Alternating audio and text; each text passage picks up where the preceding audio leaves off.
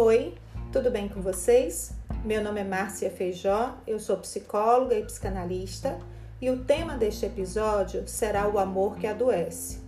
Mas será que realmente pode se chamar de amor algo que adoece? Digo isso porque quando tem amor, tem compaixão, tem empatia e a dor do outro me dói. Mas se não é amor, como descrever uma relação doentia? Bem, eu diria que uma relação patológica doentia é aquela construída e estruturada por linhas de sedução, encantamento, sentimentos contraditórios, manipulação, humilhação, desprezo e aniquilação. Você pode estar se perguntando: se não é amor, se adoece, o que leva uma pessoa a se manter em uma relação tão destrutiva? Qual o papel da família e dos amigos diante do que acontece nesse relacionamento? Como sair disso? Como romper com um relacionamento que só faz mal? Então vamos lá. Mas antes de responder a essas perguntas, penso ser necessário esclarecer que relações amorosas abusivas de alto teor de toxicidade não são unilaterais. Nesse modelo de interação, os parceiros participam ativamente muitas vezes de forma inconsciente, para manter o vínculo, ou seja, aquele que sofre, a vítima, também se torna participante na manutenção dessa relação. O que não torna a vítima menos vítima, e que vítima é toda pessoa ferida, violentada, torturada, assassinada ou executada por outro. Dito isto, você pode estar se perguntando: como tais relações se manifestam através dos comportamentos? A vítima de uma relação tóxica será capaz de fazer coisas inimagináveis, poderá oscilar entre o êxtase do amor ideal e o cúmulo do sofrimento e da desesperança. Se submeterá a todo tipo de humilhação, de desqualificação, ou seja, a ruína de si mesmo. Indivíduos tóxicos vão escolher suas, seus amantes vão desarmá-los, vão controlá-los. Esses indivíduos, homens ou mulheres, vão encantar suas vítimas com sua inteligência, charme e projetos. Vão lhe mostrar o que realmente significa se divertir, apaixonar-se, mas cobrarão um preço impagável. Além disso, embora o medo exija um objeto determinado para o qual se pode dirigir a atenção, Existe o medo do medo, medo de alguma coisa que escapa à compreensão, ao saber, ou seja, existe a angústia. Tal afeto pode ser um sinal, algo que nos protege do pavor, daquilo para o qual não há preparo e é marcado pela surpresa. O que me faz pensar na forma como damos cara ao que se teme, inclusive aos abusadores. Infelizmente, nem todo medo tem a mesma forma, a mesma aparência, as mesmas características. Em algumas situações, o lobo pode estar vestido de cordeiro e nem por isso deixar de ser tóxico, nocivo, destrutivo. Quanto mais perfeito parecer por fora, mais demônios tem por dentro, diria Freud. Então, como saber? Observando os sinais no entorno de si e daqueles que o cercam. Pergunte-se como essa pessoa diariamente afeta a sua vida Constranger, controlar, isolar, causar mal-estar e sofrimento são alertas de que esse relacionamento não vai bem.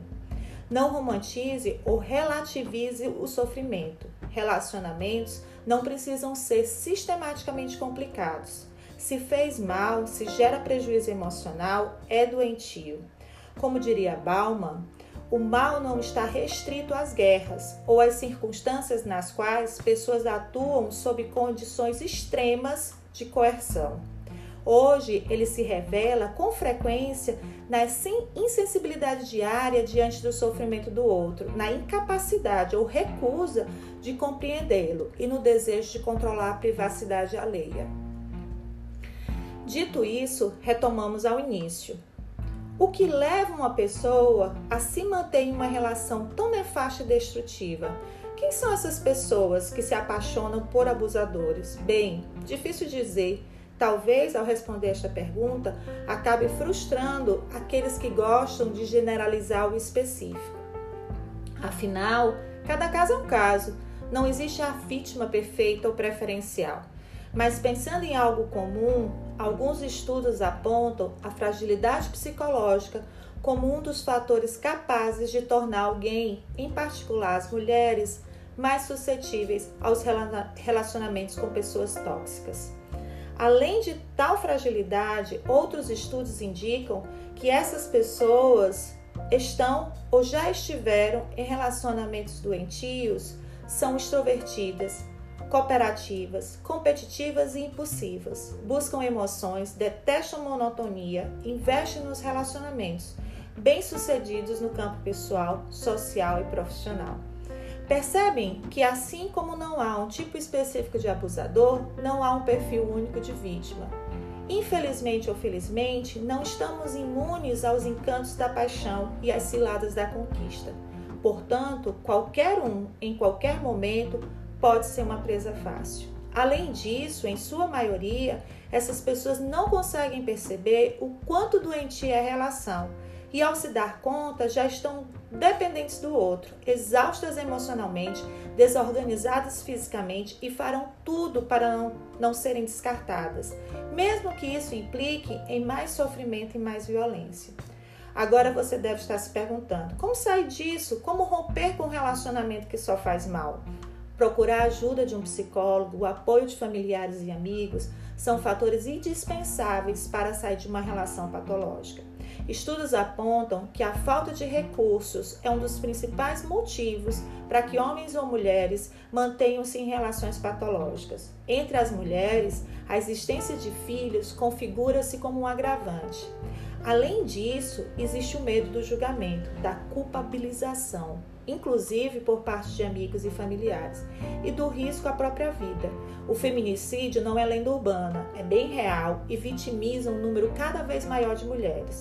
É fundamental sentir que não se está sozinho ou sozinha. Além disso, o apoio dos entes queridos e a psicoterapia pode auxiliar a superar os traumas de um relacionamento tóxico, dar a volta por cima e encontrar uma forma mais saudável de se relacionar.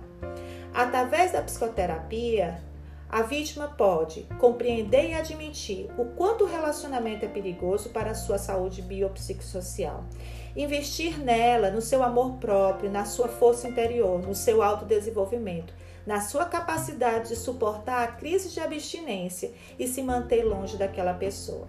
E por último, mas não menos importante, ao fazer terapia, você vai descobrir como as suas experiências, primeiras experiências amorosas, as crenças familiares, transgeracionais, contribuíram para esta relação tóxica. Afinal, segundo Freud, a gente aprende a amar. As primeiras experiências têm uma função decisiva nisso, e amar é repetir. Ficou curioso? Quer saber mais? Vem comigo!